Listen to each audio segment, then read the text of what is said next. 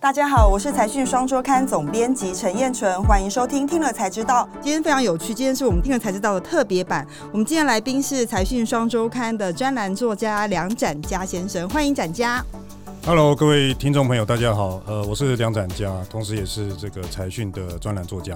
对，我跟这个展家认识蛮久的啦，哈，所以我们算是老朋友。嗯嗯、那他这个从今年开始吧，哈，加入财讯成为我们的专栏作家。嗯。然后最近又出了一本书，他的书名叫做《一线致富》，哈，一位全职交易人的投资告白。嗯。那其实大家都知道说，其实财讯是一个呃，这个专注在投资趋势上面的投资杂志。嗯。所以我们有非常多的。这个呃，投资达人在我们的专栏里面分享他的投资心法。嗯，那这一次呢，其实展家不止在我们的财讯里面会固定专栏分享他的投资看法，这次出了书，也跟大家分享他自己成为一个全职投资人的心路历程。哈，那展家，我想先请你先分享一下，说，嗯，因为其实你的经历非常特别，嗯，先从新加坡，有没有在新加坡工作？大家会认为说啊，新加坡工作是一个。非常令人羡慕的职业选择哈，或者是发展的国家。嗯、我在新加坡待了十年呢，待了十年，对。嗯、但是你会毅然决然的决定回到台湾去，这是第一点。待会想请你说明。第二点就是说，从一个上班族要转成全职的交易人哈，嗯、我觉得这个相信是很多人可能又期待又怕受伤害，可能做什么样的心理准备跟心理建设，这部分也很希望待会展家可以帮我们分享。但我觉得，因为要先了解你这个人嘛，哈，先。帮我们分享一下你的成长历程，以及当时为什么会从新加坡决定回到台湾来成为一个全职交易人呢？其实新加坡就是相对台湾来讲，它是一个呃比较稳定，然后可以预期的一个就是社会情况或者是国家的前景这样子。对，那我在那边待久了以后，慢慢会觉得就是它的步调有点太慢。哦，步调很慢哦。对，就是说台湾来讲，就是工商社会来讲的节奏比较快，就是竞争力也比较强啊。我觉得我还是比较喜欢像台湾这样子，稍微比较快节奏的一个社会。诶，所以你觉得台湾的社会相较于新加坡是比较有活力吗？因为大家会觉得新加坡是一个有活力的城市，嗯、然后它开创性也很够，嗯、但你却选择回到台湾。对啊，就像大家有听说过的嘛，在新加坡是你是。呃，买不到口香糖这件事情，对，没错，对啊，那其实其实这不是什么一个很很严重的事情啊，对，但是你就是买不到口香糖这样子，嗯，嗯就是或多或少有一些限制，会让你觉得有点不自由跟不自在啊。哦、对对对，啊，你觉得台湾的部分相对这个环境是相对开放？对啊，而且以台湾来讲，我们就是一个言论自由的社会嘛，嗯，就是你想要讲什么看法都是可以的啊。对对，那可是，在新加坡的话，他们有就是很多的新加坡人都会觉得这个也不可以讲，然后那个也不可以这样这样。真的，他会自己框限自己的想法。对，因为因为政府也是会不断去规训大家，就是说，哎，这不要讲政治的领域啊，就是大家尽量不要参与这样子。嗯，对。哦，那这样台湾真的太自由，台湾什么都可以说。对对对，所以这这也是就是最重要一个我想回来的理由了。了解。嗯，那因为大家会。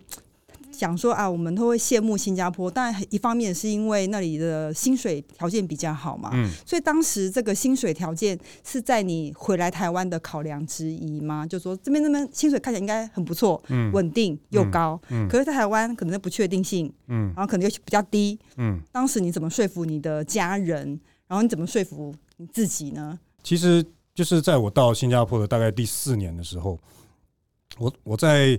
新加坡做的最后最后一个工作是在新加坡的公立小学当老师，这样子教华文。对，那在新加坡来讲，这是一个就是属于公务员的工作。那在台湾来讲，我们就会说它是铁饭碗嘛。跟刚刚的理由也是有点像，我就觉得那个工作有点太单调，太无聊。对，就是说我已经可以看到说，如果我在这个职位上再做二十年，会变成什么样子？都，我都已经预期到的时候，我会觉得其实这样人生是很没有意思。这样，再来就是说，其实我已经有很长的一个投资经验，这样。就是长到什么程度呢？从一九九七年开始，我在还在念台大土木系的时候，那个时候我就已经开始真正进入投资市场这样子。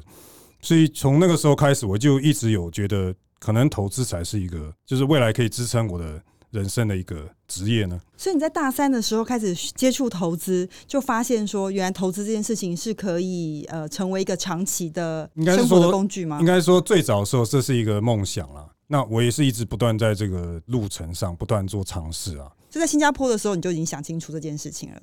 嗯，对我辞掉的时候，当然是觉得说应该是可以，就是顺利过渡过去这样子。已经 ready 了，那个时候的投资方法已经成熟了，是不是？如果各位有来看我这本《一线致富》的话，你会发现说，其实这中间还是有一个小小的落差存在这样子。那后来我是有经过一番比较严肃的学习以后啊，就发现了，就是像我们书里面所提到的这个。一线投资法这样子，一线投资法，待会我们会再比较仔细的来讲。嗯、但我是好奇说，从一个上班族变成全职的操盘人，嗯、那心态的调整，嗯，以及这不是只有技术问题嘛？哈，这是基本技能，心态的调整啊，周边家人的沟通，朋友圈的调整，嗯、这个东西你是当时怎么走路过来的呢？对啊，就是如果各位听众朋友有看到我这个书的话，会注到注意到里面有一个章节特别谈到说。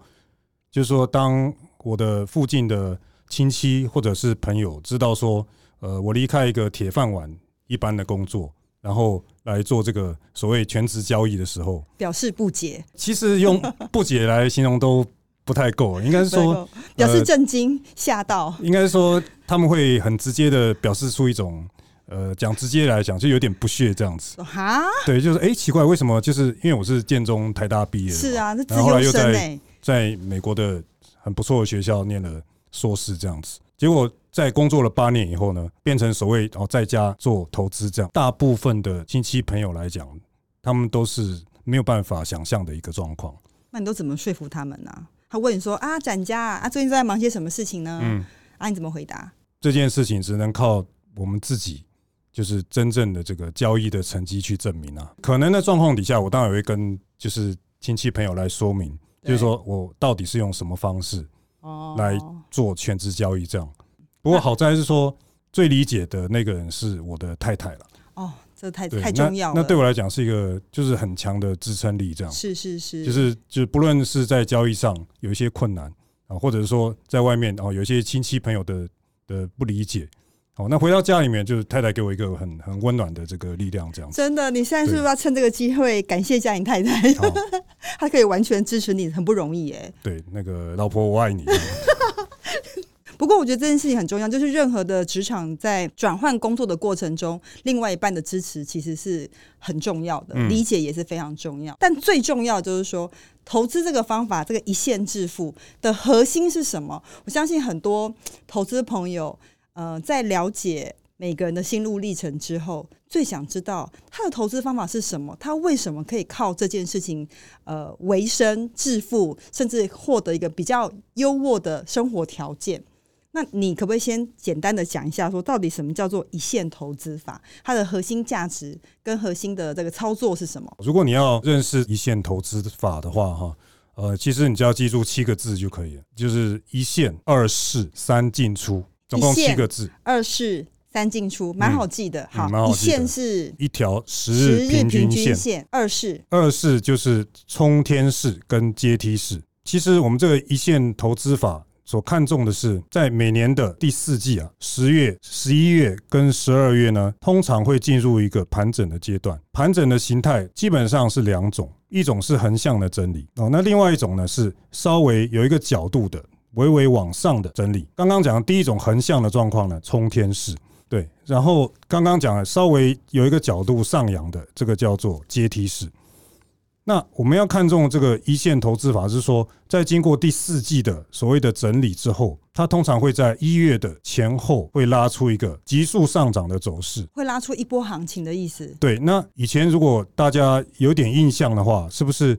在年底的时候，我们也听说有所谓的红包行情。对啊，红包行情啊，做什么圣诞行情啊？对对对。呃，春节的资金行情啊。对。其实我们就是利用这个已经存在很久的一个现象，我们把它归纳出来一个规律。那从这里面找到一个可以买低卖高的一个方法哦，在第四季里面，十月、十一月、十二月各自取得一个买点之后，然后在一月的前后呢，往上一拉，就可以逢高把它卖出，这样子。哦，哎，那这样各位这个听众应该要注意一下，刚刚展家讲这是在第四季哦，嗯，只有第四季而已，只有第四季而已哦，所以其实时间已经非常接近，大家可以注意一下，先找标的吗？还是先找现行适合有符合你的这个条件的？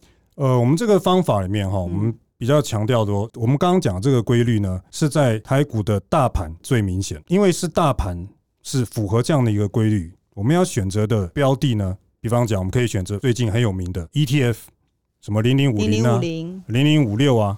哦，凡是只要它的这个相关系数啊，跟这个大盘走势是比较高的，都可以选择它作为操作的标的，这样子。那所以这样子，第四季我们可以好好来注意一下，看大盘怎么走。所以是第四季的时候看现行逐步的买进，到明年的时候陆续的卖出。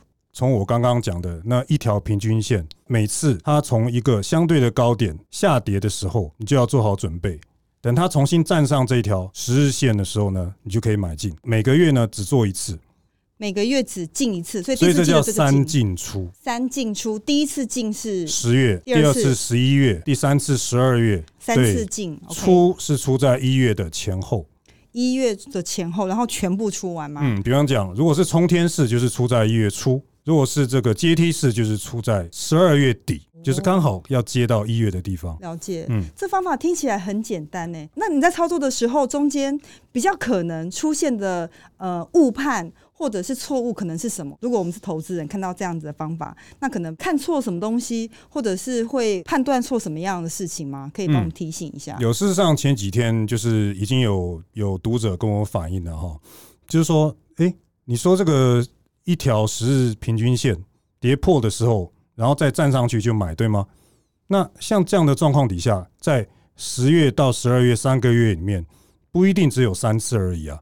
对对啊，有可能会出现四五次，对吗？那怎么办？对，那这个状况底下，大家要牢记一个原则哦，就是你尽量要让每个买点相隔一个月以上，因为我们尽量要把它平均，把你的买点。把它平均化，所以意思是说，通常你这么多年操作下来，你都是一年它就操作第四季到第一季这个时间，其他时间都在休息吗？对，其实已经我已经用了十五年了。都十五年了哦，就是我自己安心，我才才敢跟大家推荐。真的有品质保证的意思，就有实作经验了、那个。我顺利活到现在。这个方法听起来蛮简单，我觉得大家可以实做。那么其实更多的细节，其实，在书里面都有讲。嗯、那尤其这本书，我特别想要跟展家讲说，其实展家是本人是一个看起来呃有点严肃，然后讲话呢则力求精准的人。但他的文字读起来超有趣的，我真的蛮建议读者都来读读看。他跟在我们台讯里面写专栏的文字不太一样。有差那么多吗？书里面当然是因为这个专栏的文字比较受限啦，哦、因为大概只有七六七百字这样子。但书里面可以尽情的把他的想法跟大家分享，用字非常浅显易懂，而且非常的有趣。你不只看到他的操盘方法，你也看到他的人生经验，然后我就觉得真的是蛮好的。最后，其实我很想请展家帮我们分享一下，我觉得有一个呃投资人都很相当信仰的一个投资方法，就是存股了哈。嗯嗯、那因为我知道，所以其实展家对于存股的想法不太一样。那我也想请展家分享一下，说你对于存股的想法是什么？那它可能有带来哪些我们可能想象不到，或者是在你的思考逻辑里面不太一样的 impact？就是如果各位看到我的书的话，会注意到说我对于传统的存股的方法，哈，呃，我认为里面呢可能会有两个值得需要思考的问题。在存股派的想法里面呢，台股是长期向上的。哦，这是他们的第一个信仰吧？那第二个信仰是说呢，台股的空头最多只有一年，所以呢，呃，任何的空头你都不要怕，持股抱牢就可以了。嗯嗯嗯。好，那针对刚刚这两种他们的信仰呢，啊，我我必须提出一些质疑。这样，我从一九九七年开始做投资嘛，至少从我的经验里面，台股长期向上呢，这个非常不符合我的认知啊。为什么呢？因为在我的书里面有提到哦，台股本身从一九九零年到一九九三年呢，它出现了一个什么状况呢？就是一九九零年的崩盘之后啊，连续的四年里面呢，它的跌幅呢，多则是八成，少则是三成哦。我们注意的不但是它的跌幅的问题，还要注意它的的是它的时间的跨度。就是说，一年的股票给你腰斩了，当然是一种伤害。可是呢，如果是连续的四年呢？那就是连续的伤害，这样子。这是一九九零年的状况。那在两千年的时候呢，又发生了一次台股的崩盘。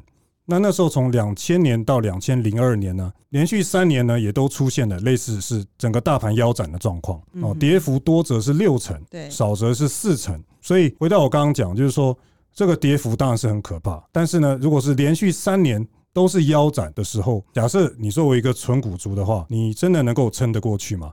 我刚刚有讲到第二个所谓的信仰是说，台股的空头最多只有跌一年呢，就是明明我刚刚讲的那两个例子都是连续腰斩三到四年的状况底下，为什么会有很多人认为说只会跌一年呢？那是因为大部分人进到股市里面都在二零零八年以后了，因为二零零八年所谓的全球金融海啸哦，它虽然说它的冲击力是很大，但是实际上那年的空头只有走不到一年而已。然后真的就是就是一年之内就弹上去了，对，收复了大部分的失土。是。那么从这个纯股族所体验到到今天为止，他们的投资历程大概印象都是从二零零八年开始算。那但是因为我就是一个股市老鸟啊，我记得很清楚，就是说从我一九九七年之后，我自己亲身就碰到了一次，就是所谓跌幅也很大，然后时间跨度也很长的空头这样子。那我认为对这种比较惨烈的状况，大家一定要特别注意。回到我们刚刚讲这个一线投资法的话，你会注意到说，我在这个书里面有列一个从一九八七年开始连续三十六年的绩效表。你会发现说，在我们这个一线投资法的实际操作里面，连续三十六年都会是正的绩效。特别是最近二十年，如果说你去跟零零五零，就大家非常熟悉的 ETF 的绩效来做一个比较的话。如果你老老实实的用这个一线投资法做二十年的话，你的年化报酬率会是百分之七点八。这个零零五零创立开始就开始存的话，那连续二十年它的年化报酬率是百分之八点四，其实是相去不多的。是，而在连续二十年里面呢，你如果碰到，也就是说台股有腰斩的状况底下呢，在我们的一线投资法里面呢，是不会碰到腰斩的情况，嗯，可以让你顺利的度过这个空头的洗礼，提供了一个大家另类的思考方式啦。就是说，有些人可能还是蛮支持存股派，但是我觉得他还是有一些局限性，跟从历史的经验来看。并不是存股就是一定稳赢的这个逻辑。不过，其实就就财讯的立场来说，会应该说，或者说，其实财讯也访蛮多投资达人，嗯，他们对于存股的看法都是说，其实存股并不是呆呆的存股，嗯，它也是必须要随时做一些修正跟关注啦，不是说就死死的放在那里，这样是不行的。对。那其实这个展家也提醒了我们说，如果你呃对存股的想法不是那么成熟，或者你可能没有办法有一些比较动态的修正的话，嗯，或许用一线致富的方法也可以。哎，对。这个是一个蛮好的、简单、省时又省力的方法。对对对，我觉得这个真的蛮不错的。其实这个这本书，我觉得蛮推荐给所有投资人。那投资人如果没有空看书，也可以看财讯的专栏，展家都会很详细的在我们的专栏里面也分析他对当下投资的看法。好，然后我觉得可以供投资人作为一些参考。好，今天非常感谢大家的收听，也非常感谢展家的分享。喜欢这个节目的朋友，请帮我按赞、订阅以及分享。听 Podcast 的听众也可以给我们五颗星以及留言，因为才知道。我们下次再见，拜拜。